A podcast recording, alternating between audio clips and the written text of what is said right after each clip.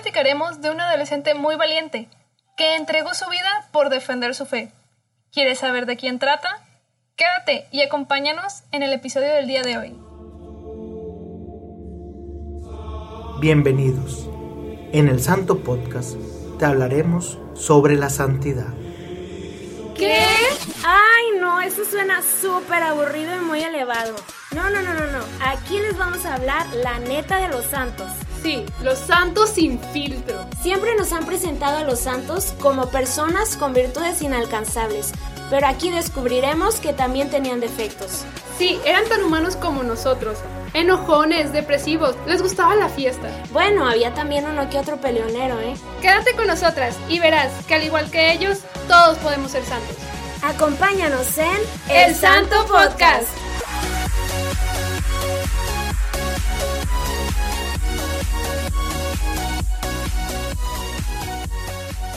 Hola. Hola, ¿cómo están, amiga? Yo te extrañaba. Amiga, yo también, yo te extrañaba mucho. Oye, Bueno, ni nos hemos visto, ni nos hemos visto, pero como quiera. pues a través de las redes que podemos platicar es lo, lo padre, ¿no? O sea, gracias a Dios es- el internet es grande, entonces podemos ir conviviendo y platicando por estos medios, ¿no? Eso sí, la verdad, aunque las cosas han cambiado bastante y, y ya no trabajamos ahorita de la misma manera en todos los aspectos de nuestras vidas, pues sí, como dices, el Internet nos ha dado muchas herramientas y, y ahí vamos, ahí vamos saliendo adelante. Exacto, ahí por si escuchan ahí un pequeño ruido o interferencia, pues estamos trabajando en eso y estamos haciendo desde casa, ¿no? Estamos buscando los medios para seguir aportando en este podcast y poder, poder seguir estando con ustedes. Oye, Adri, cuéntame cómo te ha ido en esta cuarentena. Ay, ya quiero que termine. Pero ya, o sea, estoy tratando de sacarle el mayor provecho, trabajando desde casa, cuidándonos, cuidando a los cercanos y, y pues sin perder la esperanza, ¿verdad? Motivarse y, y tratar de buscar algo nuevo que hacer cada día para, pues para no aburrirse, ¿verdad? Sí, exacto, o sea, estás buscando y innovando, ¿no? Estás buscando qué, qué hacer y, y buscar el lado positivo en esto y la verdad, pues sí, hay muchas cosas positivas. Este, estamos conviviendo en familia, yo siento que la vida era demasiado acelerada y, y la verdad es que era muy difícil. Oigan, les tengo que compartir que Adri, su videollamada está en el espacio. Ay, me puse un fondo para que se viera algo alegre esto, este encierro que estamos viviendo. Pero se ve padre, se ve padre. Yo no puedo poner mi cámara, no sé por qué. Ok, estoy batallando en eso, pero pues bueno, es parte del show. Son gajes del oficio. Son gajes del oficio.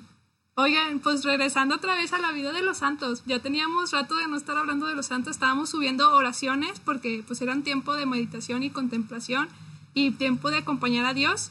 Y pues ahora ya volvemos otra vez con la intensidad de la vida de los santos y pues el mejor ejemplo, ¿no?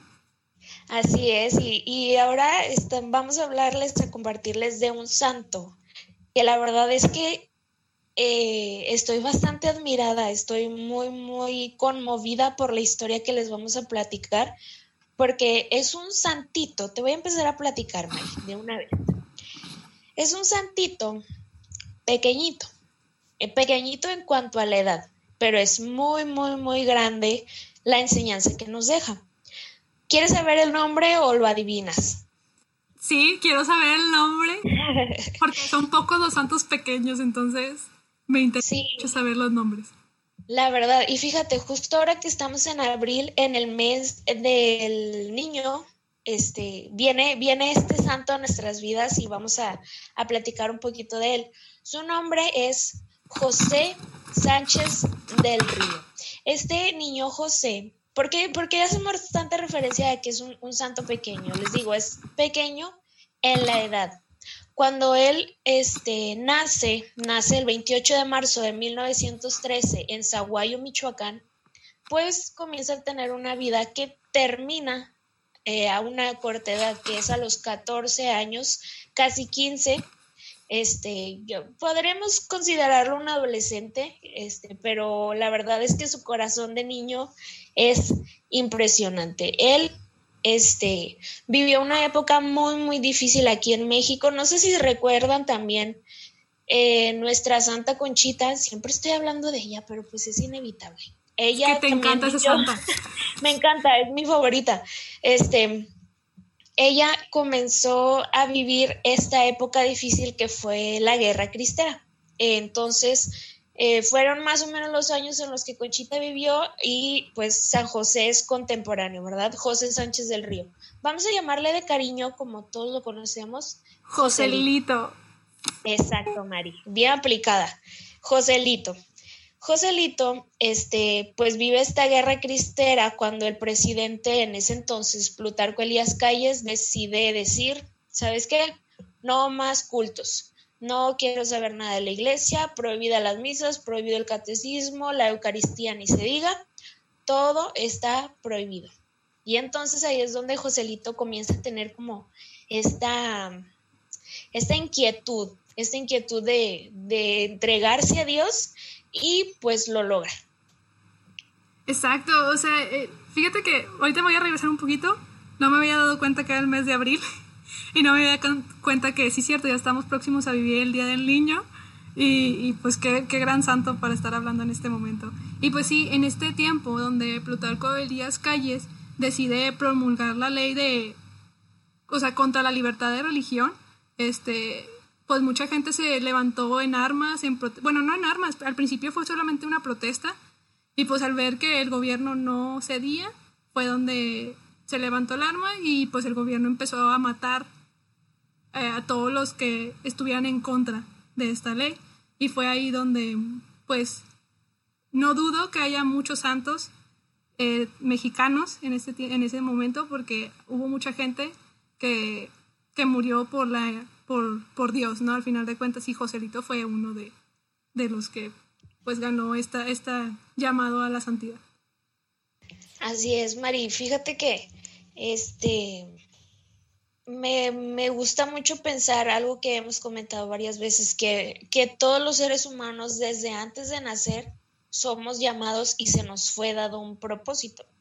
Basta con ver ese hacia atrás e ir tomando como pequeñas eh, etapas o momentos especiales en la vida de cada quien y vas definiendo un poco, ¿no? Tu camino hacia dónde te fue llamando Dios.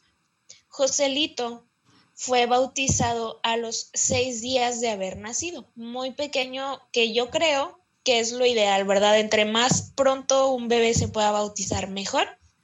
Y este, su confirmación la hizo cuando tenía apenas cuatro añitos. Imagínate, o sea, una miniatura así. Un niño súper pequeñito. Sí, chiquitito. Después tuvo su primera comunión a los nueve, diez años, que es más o menos, este, ahorita creo la edad que los niños hacen la comunión y la confirmación, pero estaba bastante chiquitito, o sea, nueve añitos, él ya tenía sus sacramentos y este, pues era un niño bastante maduro, ¿no? Como un niño de esa edad comprendía la importancia de lo que es la comunión y la confirmación.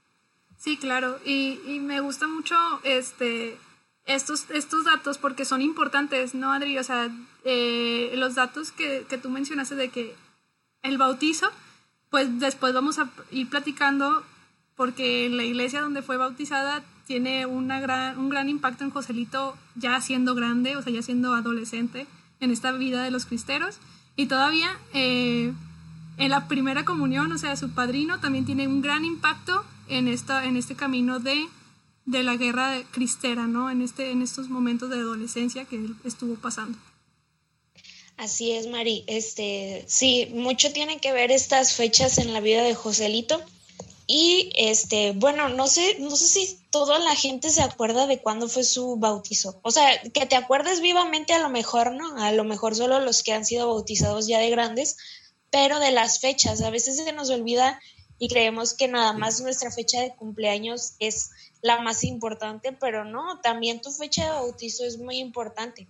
A mí me bautizaron un 28 de julio de 1996, apenas dos meses después de que yo había nacido, bastante pequeña y bastante chillona, pero me bautizaron ese día porque mi abuelo quería que, que me bautizaran. Y déjame te platico, Mari, de volada. A mí me bautizaron este 28 de julio porque mi abuelo estaba bastante insistente con mi mamá de que ya bautiza a la niña, ya bautízala, ya bautízala, y mi mamá en ese entonces pues era un poquito ajena a la iglesia. Y mi mamá dijo, ay, ¿sabes qué? Ya me tienes harta, ya me tienes harta, voy a bautizar a la niña porque me lo pides. Y me llevó a bautizar y dos semanas después falleció, no, una semana después falleció mi abuelo. y él dijo de que ahora sí yo ya cumplí con todo, con permiso, y falleció. Wow, o sea, cómo, cómo Dios le dio la divinidad, ¿no? De, o sea, de, bautizada, ¿no? En pocas palabras. Y Dios, eh, eh. yo siento que era el Espíritu Santo que estaba orando a través de tu abuelito, ¿no? Este. Sí, imagínate, capaz que mi mamá nunca me bautiza. Más, si estás escuchando esto, te pasas. Fíjate que yo, yo no sé exactamente el día que me bautizaron. Ya estuve buscando ahí mis papeles hace, hace tiempo, estuve buscándolo. Y creo que sí lo encontré, pero ya se me olvidó. Pero sí, suele pasar. Hace, el año pasado lo volví a buscar otra vez en una homilía, me acuerdo, que, que habían dicho de que es importante saber tu fecha de bautizo. Y la verdad sé que me bautizaron 40 días después de haber nacido ahí estuve contando, entonces yo quiero creer que fue en octubre, más o menos. este, entonces, por eso... 40 días, perdón, y te estoy interrumpiendo, qué difícil es no verte, pero 40 días, o sea, ¿te fijas? El 40 es un número muy importante. Exacto. De hecho, le pregunté a mi mamá, o sea, ¿cuántos días, o sea, cómo sabes las fechas de bautizo de tus hijos? Y me dice, los bauticé 40 días a todos. O sea, yo dije, wow, o sea, eso es un, no sé cómo decirlo, pero es un dato muy importante de mi madre, ¿no? O sea, de que 40 días después de nacido, creo que así fue como bautizaron este, con los 40 días a Jesús, según yo. No, pero también los 40 días en el desierto, o sea, ah, sí, también. Muy bien. Si ustedes conocen la historia de su bautizo, nos gustaría mucho que nos lo mandaran este, a nuestro Instagram, que es donde estamos más activas platíquenos, vamos a compartir un poquito de, cómo son las historias, o si no saben la historia de su bautizo, pues pregunten, chance y es algo igual de, impresionante como la historia mía y de Mari. Sí, ahí compártanos por las redes sociales, como quieras, vamos a estar ahí publicando para saber de, de, de las fechas de los bautizos y todo, ¿no? De que Oigan, oye, Adri, ya nos desviamos otra vez, Joselito. Sí, ay, perdón, es que, es que todo es bien importante, o sea, nosotros tenemos mucho que platicar con ustedes y, La verdad como es no que nos sí. habíamos visto, Mariana, ¿verdad? Ya o sea, sé. habíamos, nos habíamos reunido para planear los episodios pasados, que fueron los episodios especiales, pero pues es diferente, ¿no? Ahorita, no, cállate, tenemos mucho que platicar. La verdad es que les quiero compartir que hemos estado hablando, pero pues, cuenta que platicando puros challenge y como que cosas muy, muy, muy pequeñas, ¿no? O sea, hemos platicado pues muy poco. También hemos platicado también de, de Santos, ¿no? O sea, que, que tenemos muchas películas que ver, Adri, acuérdate. Ya tenemos varias películas que, que están en la lista para ver. Y ya, ya que pase la cuarentena nos juntamos a una tardeada de películas y de hecho hay una película de Joselito, pero te la voy a platicar por aquí antes de que, de que otra cosa suceda. Bueno, me parece bien. No de película. Mira, cuando, cuando, ahora sí, volviendo a, a lo que teníamos de, de la época que Joselito le tocó vivir, cuando fue su, su bautizo, su comunión, su confirmación, eh, cuando se decreta eh, que el presidente Calles decreta que es oficial, que no puede haber culto, Joselito tenía 13 años y cachito. Entonces él era de los hermanos menores, si no es que el menor. Entonces su hermano mayor, que se llamaba Miguel, pues decide defender la causa de Cristo y se mete al ejército cristero, que son todas estas estos hombres que lucharon por la libertad religiosa, a los cuales les agradecemos mucho, este, tantos mártires que lucharon por nuestra libertad religiosa. Este, y entonces Joselito pues decía, mamá, es que yo también quiero, yo también quiero. Y su mamá como que, ay, este, mira, más tarde, después, espérate tantito. O le, le trataba como de sacar la vuelta, porque él era muy pequeño todavía. Entonces, este, Joselito dijo la frase que marcaría su vida entera. Una frase que en lo particular, ahorita este, pasamos un poquito a la reflexión, pero creo que se puede aplicar perfectamente la vida de Joselito. en, en lo que estamos viviendo ahorita, que estamos en medio de esta pandemia, de esta, pues se podría decir encierro, ¿verdad? Que es más que nada protección. Pero Joselito, al ver lo que estaba sucediendo, al ver que las iglesias como el día de hoy se estaban cerrando, que los cultos no estaban siendo presenciales o que en ese tiempo eran pues cultos ocultos porque se tenían que esconder para ir a misa, para recibir este la comunión y todo eso. Joselito dice, "Mamá, nunca había sido tan fácil ganarse el cielo como ahora. Es decir, nunca había sido tan fácil ganarse el cielo como ahora lo es y no quiero perder la ocasión. Entonces la mamá como que, ay, bueno, bueno, mi hijo, está bien, ándale. Manda, manda a pedir permiso a ver si te dejan enrolarte. ¿Y qué crees, Mari? ¿Qué? Que le dicen que no. No, ¿sabes qué? Está muy chiquito, aparte tu hermano mayor ya está luchando. No, no, no, no te preocupes. Y pues él dijo, ay, ¿qué haré? Pues no importa, voy a volver a preguntar porque este es el momento perfecto para ganarse el cielo, luchar por Cristo, morir por Cristo, es momento ideal. Entonces volvió a escribir. Oiga, ¿cómo ve? Pues me acepta como asistente, como asistente, no se apure mandarme al frente, no, no, no, como asistente, ¿cómo ve? Y adivina qué, Mari. ¿Qué? ¿Sí le dieron chance? Ahora sí le dieron chance y le dijeron, pues ándale, vente, como asistente aquí te aceptamos para que te entretengas, ¿verdad? Para que no estés ahí aburrido. Vente, y aquí este, lucha con nosotros. Y esa es la manera en la que Joselito se integra a los ejércitos cristeros. Exacto, y la verdad me, me impacta mucho esa frase, Adri, la de nunca había sido tan fácil ganarse el, el cielo o el paraíso, ¿no? Y es cierto. Y podemos compararlo un poquito en la vida actual, no, no estamos viviendo una guerra, no estamos viviendo, pues, eh, una guerra contra la religión, obviamente es, pero están dando muchas oportunidades de ganar las indulgencias plenarias, ¿no? Y están dando muchas oportunidades de, de poder tapar y limpiar nuestro pecado, ¿no? De purificarnos. Y yo siento que nunca había sido tan fácil este, poder tapar y ganar la misericordia de Dios. Entonces, en, este, en estos momentos podemos ir comparando un poquito la vida de, pues, de la guerra cristera con esta pandemia, ¿no? O sea, si lo podemos, vamos a ver el lado positivo, ¿no? Al final de cuentas es un lado positivo. Y, y, me, me, gusta esta idea de, de, que Joselito nunca descansó, siempre fue tocando la puerta, a pesar de que era muy joven y era muy chico para estar en una guerra, pero él no se cansó con tal de defender la religión, defender su fe, ¿no? A Dios. Así es, Mari. Y fíjate que hay un, dato curiosillo, que es que cuando, cuando Joselito era todavía más joven, le tocó visitar la tumba de un mártir. No recuerdo exactamente el nombre, pero él fue, visitó esa tumba y dijo, pues yo también quiero entregar mi vida por Cristo, yo también quiero quiero morir en nombre de él. Y fue a partir de ahí que se le fue metiendo esta idea de que quería, pues literal, morir por Cristo. O sea, es lo que ahorita te comentaba que como desde mucho tiempo atrás, si tú te pones a ver tu vida en retrospectiva, vas viendo cuáles son esos detalles, esas luces en tu vida que te guían a lo que estás haciendo el día de hoy. Sí, es cierto, es cierto, Adri, eso, ese punto. Eh, me acuerdo de un video que me pasaste. No me acuerdo, o me lo pasó mi hermana, no me acuerdo, este, pero sí, sí, cierto. Me acuerdo que estaba Joselito, chiquito, y le había, o sea, le pedía a Dios que algún día quería morir él, este, siendo mártir, ¿no? Y pues Dios le dio la gracia de defender la causa y morir siendo mártir. Así es, y a veces uno, este, se desanima. Este, les voy a platicar rápido también para, para que lo reflexionen cada quien en su vida.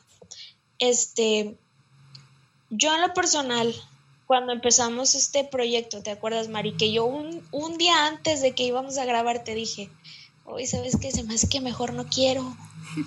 tal vez para ti hubiera sido más fácil decirme, va, órale, no quieres, está bien, no pasa nada. Pero Dios sabía que había un propósito, que había una meta para ti, para mí, que era pues compartir esta información. ¿Y a qué voy con esto? Que a veces uno, por un eh, comentario de desánimo, un rechazo como el que recibió Joselito, tira la toalla. O sea, a veces te dicen algo, no sé, cuando quieres, por ejemplo, entrar a una universidad, que tú sabes que te gusta mucho a lo mejor la medicina, tú sabes que para ti lo ideal es, ser doctor y tienes todas las ganas y en tu primer examen de admisión te dicen, no vas a entrar. Y te desanimas, te agüitas, dices, no, pues a lo mejor no nací para esto, no es algo que yo tenía que haber hecho, etcétera. Pero aquí Joselito también nos inspira a ver, si tú estás seguro de lo que quieres, de lo que eres y de lo que Dios tiene preparado para ti, o crees saber lo que Dios tiene preparado para ti, pues síguele echando ganas, o sea, inténtalo otra vez, este, anima a los que están contigo, si alguien se desanima, pero, pero son un equipo, pues vamos, vamos a hacerlo juntos, vamos a seguir adelante, ¿no? O sea, no desanimarse a la primera. No, y tener bien en mente la misión y la meta que quieres cumplir con esto, como tú dices, ¿no? O sea, si ya sabes, por ejemplo, vamos a compararlo un poquito con la vocación, ¿no? Si ya sabes ya hablaste con Dios cuál es tu vocación, no tengas miedo. O sea, yo creo que siempre tienes que tener fijo tu objetivo y no importa lo que otras personas te puedan decir, mientras tú sepas que es la voluntad de Dios y que es lo que Dios quiere y que va a ser bueno para ti y te hace feliz, yo creo que siempre tienes que tocar puertas, ¿no? se cansa más el que dice no a que el, que toca la puerta, ¿no? Eh, algo así me acuerdo de un pasaje de que nunca te canses de, de tocar, en pocas palabras. Sí, de hecho, y, y como tú dices, eso nos lleva a la, a la felicidad. Y este Joselito era algo que lo distinguía de los demás. Cuentan que su felicidad era pues contagiosa, ¿verdad? Era una felicidad inocente, pura, y eh, la alegría de él contagiaba a los demás. Joselito era la persona que se encargaba de rezar el rosario, de guiarlo, de, de, motivar a los demás a defender su fe. Entonces, este, pues con esta, esta energía que él tenía, pues fue el motor para hacer muchas cosas también. Sí, ah, ¿Sí? Tú, tú sigue, Adri, sigue. yo, yo, sigo, yo sigo. El, hubo una vez un combate por allá, de, obviamente por esos años, ¿verdad? Poquito antes de que de que Joselito cumpliera con su misión. Hubo un combate en el que el caballo del jefe del, del ejército fue herido. Entonces el jefe pues ya no tenía caballo, ¿cómo iba a seguir defendiendo? ¿Cómo iba a seguir avanzando? Y Joselito, pues en, en su deseo vivo, vivo, vivo de, de morir por Jesús, dijo, ¿sabes qué? Este oficial, le doy mi caballo, lléveselo, úselo usted, es más importante usted que yo, es mejor que usted lo utilice, que lo aproveche y yo pues aquí me quedo, que le vaya muy bien. Y todo, todo por obra de Dios, el, el oficial toma el caballo y pues sigue luchando, ¿verdad? Y en ese momento fue cuando, cuando toman preso a Joselito, cuando, cuando ya se lo iban a llevar para, él ya sabía que lo iban a matar y no estaba tan triste, la verdad, él estaba muy contento de lo que iba a pasar, pero se lo llevan y este, es a partir de ahí donde comienza como que a, a, palparse lo que iba a pasar. Exacto, sí, y a partir de ahí se lo llevan a, a la prisión, ¿no? Y en, ese, en esos tiempos, Adri, me acuerdo eh, haber leído que en esos tiempos las iglesias eran las prisiones, ¿no? Las iglesias, los templos, en pocas palabras, eran los, las prisiones donde encarcelaban a los cristeros y pues también eran las granjas y los, o sea, donde tenían los gallineros también, los del ejército y, y Joselito, de hecho, por eso les recordaba un poquito, del, o sea, Adri les recordaba un poquito del bautizo porque Joselito fue eh, encarcelado en, la, en el templo donde él mismo, o sea, fue bautizado. Sí, de hecho, y, y él, pues, ¿se acuerdan de en Semana Santa cuando vivimos el Via Crucis? Eh, perdón, el Domingo de Ramos, este, que hay una escena donde Jesús se enoja tanto porque habían convertido la casa de su padre en un mercado. Joselito se cuenta que revivió eso y dijo, ¿cómo? O sea, se enojó tanto y dijo, ¿cómo puede ser que la casa de Dios, que era, como dices, el lugar donde lo habían bautizado, ¿cómo puede ser que la casa de Dios esté convertida en un gallinero? O sea, eso está muy mal. Él, sintió mucho coraje por eso que, que estaban viendo sus ojos. O sea, ¿cómo, cómo lo sagrado se convirtió en algo tan banal y tan mundano, ¿verdad? Y a veces mm, no hay que irnos tan lejos, a veces nuestras parroquias también se convierten en eso, y no lo hablo por los eventos que a veces hay que hacer, no, no, no, no, no, sino porque a veces uno, uno va con un corazón de mercado, vas con el corazón preparado como si fueras al mercado a buscar cosas X, cosas este, materiales o, cosas que no son de mucho provecho para tu alma, ¿verdad? Como si fueras a buscar nada más un juego para entretenerte o, a comprar solamente algo pasajero, no vas solamente a cumplir. Pues. Exacto, solamente a cumplir y ya vine y aquí estoy una hora con permiso, ¿no? Y no hay que ir con un corazón como si fuéramos al mercado, sino como lo que realmente es algo sagrado. Sí, claro. Es ir con el corazón dispuesto a encontrar el sacrificio que está haciendo Dios por nosotros, ¿no? Y pues al final de cuentas en los en el sagrario está Jesús y él no nos abandona y sigue estando. Y ahorita en esta pandemia a lo mejor nuestros templos están cerrados, pero no mm, te apuesto que mínimo eh, hay una parroquia abierta donde el Santísimo está expuesto o hay hay sagrarios abiertos donde está Jesús y puedes ir a hacer una pequeña oración atrás de un cristal, tal vez no tan face to face, digámoslo así, pero sí lo puedes ver, sí lo puedes sentir y sí lo puedes, sí puedes ir a acompañarlo también en, estos momentos de pandemia. Claro, como decimos, estamos nosotros en cuarentena, Dios no está en cuarentena, entonces este, pues a seguirle echando ganas y, como Joselito ser bien firmes.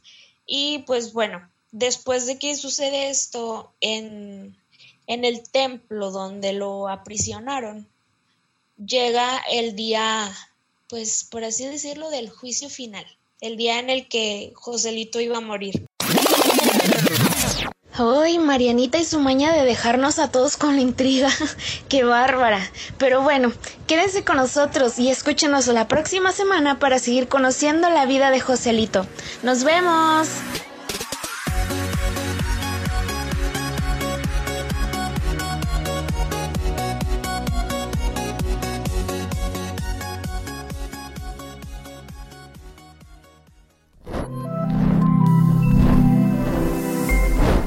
Somos Ilumina Más.